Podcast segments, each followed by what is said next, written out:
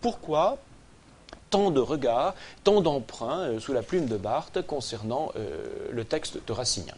Je crois tout simplement euh, que ce qui est important, ce qui fait l'unité de tout ce, ce kaléidoscope, ben, c'est le regard de Barthes lui-même, et je crois qu'on peut aller jusqu'à dire au fond que Barthes, à partir de ses emprunts philosophiques, se construit lui-même une philosophie, je n'ose pas dire un système, qui va se retrouver à différents moments de son écriture. Et en particulier, j'ai été frappé de voir à quel point on peut établir un rapport très net, à la fois ponctuellement et de façon générale entre le sur-Racine et le dernier Barthes. Fragment d'un discours amoureux, La Chambre claire, mais aussi les séminaires euh, du Collège de France et le séminaire qui a précédé Fragment d'un discours amoureux. Les correspondances sont constantes. J'en choisis une très ponctuelle. Dans Tenir un discours, le séminaire qui accompagne Comment vivre ensemble, Barthes analyse longuement la tirade d'Andromaque à Hermione. Cette tirade est déjà analysée dans le sur-Racine en notes avec les mêmes analyses, les mêmes euh, arguments. Donc il y a des correspondances continuelles, très ponctuelles et aussi, je vais essayer de le montrer, générales. Bref, pourquoi un tel dialogue entre le sur-Racine et le dernier Barthes Peut-être, première réponse, parce que Barthes, à ce moment-là, est à des moments charnières. Euh, avec le sur-Racine, il entre, je dirais, dans la théorie. La théorie au sens d'une approche non historique euh, de la littérature. Inversement, dans euh, le discours amoureux, dans fragments de discours amoureux dans les textes qui vont suivre, il y a une sorte de sortie de la théorie, comme si on pouvait établir un premier rapport entre les deux moments de la vie de Barthes autour de l'entrée et de la sortie en théorie. Mais au-delà de ce rapprochement, il me semble que le, le, rapprochement que l'on peut faire est fondé sur la volonté de Barthes de définir une sorte de philosophie du sujet que, euh, vous, dans, laquelle, euh, que je vais analyser, et dans laquelle vous trouverez nombreux échos de ce qu'a dit Marielle Massé hier, hein, avec beaucoup de, pertinence. Mon premier point aura un titre euh, presque Foucaultien, puisque je voudrais voir un peu quels sont les usages que Barthes fait de ce savoir, ce savoir philosophique qui est un petit peu kaléidoscopique. Eh bien, quand on regarde les choses de près, on s'aperçoit que la diversité peut assez facilement se réduire et qu'il y a deux systèmes qui dominent, qui s'affrontent, et on retrouvera le même affrontement à la fin de l'œuvre de Barthes. Le premier système, c'est la psychanalyse. Le second système, c'est la phénoménologie, une phénoménologie au sens large. Et au moment du sur-Racine, elle est essentiellement marquée par l'œuvre de Sartre. Et on retrouvera ce même dialogue entre psychanalyse et phénoménologie à la fin de Barthes. Euh, la Chambre claire est un ouvrage phénoménologique à la manière de Barthes, et la psychanalyse est extrêmement présente, par exemple, dans euh, le discours amoureux et fragments d'un discours amoureux.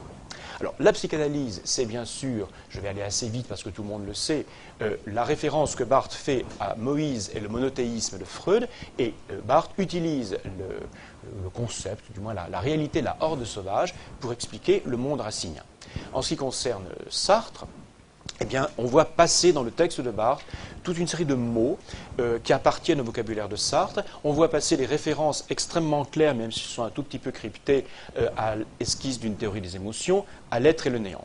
Et à titre d'exemple, je vous engage à lire, je ne la lirai pas, la première des citations de l'exemplier que je vous ai donné, où l'on voit manifestement des phrases qui sont habitées par le vocabulaire euh, et la pensée de Barthes. Hein. je n'en ai plus, j'ai fait circuler l'ensemble, j'en ai tiré une cinquantaine. Euh, voilà, euh, approchez-vous, c'est la première des, citations qui est manifestement très marquée par la pensée de Sartre. Mais vous l'imaginez bien, on s'est souvent posé la question de l'amateurisme de, Barthes, de savoir s'il parlait de ce dont il avait connaissance. je crois qu'il faut faire très attention avant d'accuser trop facilement Barthes d'amateurisme. Je dirais que d'une certaine manière, je ne me poserai pas vraiment la question. Je crois qu'il y a un déplacement à opérer, c'est que de toute façon, Barthes s'approprie les penseurs qu'il a lus, je crois qu'il a lu Freud et qu'il a, lu, euh, qu'il a lu Sartre, pour faire autre chose et pour construire cette philosophie du sujet dont je vous parlais. Cela se traduit par une sorte de séparation qu'opère Barthes très souvent entre les mots et les systèmes auxquels il emprunte ces mots. Je vais prendre deux exemples, l'un à la psychanalyse bien sûr, et l'un à Sartre, bien évidemment. Euh, le premier, euh, je citerai euh, Barthes lui-même, le langage est en quelque peu, et pardon, en est quelque peu psychanalytique, mais le traitement ne l'est guère. Et ça, c'est très constant chez Barthes, utiliser les concepts de la psychanalyse et en faire quelque chose de tout à fait autre. Quant à la phénoménologie, là, elle n'est pas sartrienne, mais elle nous du côté de Husserl, euh, la fameuse expression le héros dogmatique est une expression qui est empruntée à Husserl, qui désigne la conscience, hein, qui désigne le héros euh, qui fait un peu la table rase et qui est au moment de, de l'époque, la suspension des savoirs. Barthes en donne une utilisation tout à fait différente. Il oublie un peu cette signification, même si le nom de Husserl est prononcé, et nous avons affaire simplement à une sorte de, de rébellion du sujet. Euh, j'y reviendrai. Au fond, cette séparation entre les mots et les systèmes permet à Barthes de poser la question du sujet et de la poser dans un cadre qui le remet en cause, c'est le cadre tragique. Donc la, jonction entre la question sur le sujet et le cadre tragique va faire éclater en quelque sorte cette crise et cette interrogation sur euh, l'individu. Voici ce que dit Barthes, hein, l'épreuve d'identité dont on sait qu'elle est l'épreuve tragique par excellence. Autre citation, c'est le fameux Qui suis-je hein, question qu'a posée euh, Marielle Massé hier et qui euh, est au cœur même d'une interrogation sur le sujet. Bien évidemment, la tragédie, le tragique, remet en cause euh, le sujet et donc c'est dans ce cadre-là que Barthes va poser la question philosophique. Alors, on comprend bien l'intérêt de Barthes pour la tragédie. Et il est ancien, Barthes a fait son mémoire de DEA, ce n'était pas le nom de l'époque, hein, mais avec Mazon. Mais on sait que Barthes n'aime pas beaucoup Racine. Alors pourquoi s'est-il intéressé à Racine? La tragédie, me direz-vous, mais en même temps, on sait qu'il n'aimait pas trop cet écrivain, et plusieurs explications ont été avancées. Je voudrais en retenir une qui me paraît euh, intéressante par rapport aux propos que je voudrais tenir. Je crois que Barthes est fasciné chez Racine précisément par l'impureté de la tragédie dans euh, l'auteur classique français. Cela revient très souvent sous sa plume, l'impureté de Racine, euh, avec des termes qui ne sont pas toujours très, très favorables hein, à, Racine. Je vous renvoie au deuxième exemple. Hein. Il est question de l'esprit bourgeois qui contamine la tragédie. Il est question de pourrissement, de point de pourrissement, hein, comme euh, dans Fragment d'un discours amoureux où nous avons le point de corruption. Et ce qui fascine Barthes, c'est précisément cette impureté de la tragédie racinienne, même s'il ne le dit pas de façon explicite mais le mot revient sans cesse. Alors pourquoi y a-t-il cette fascination pour l'impureté? Parce que précisément l'impureté, chez Racine, c'est un mouvement pour sortir de la tragédie.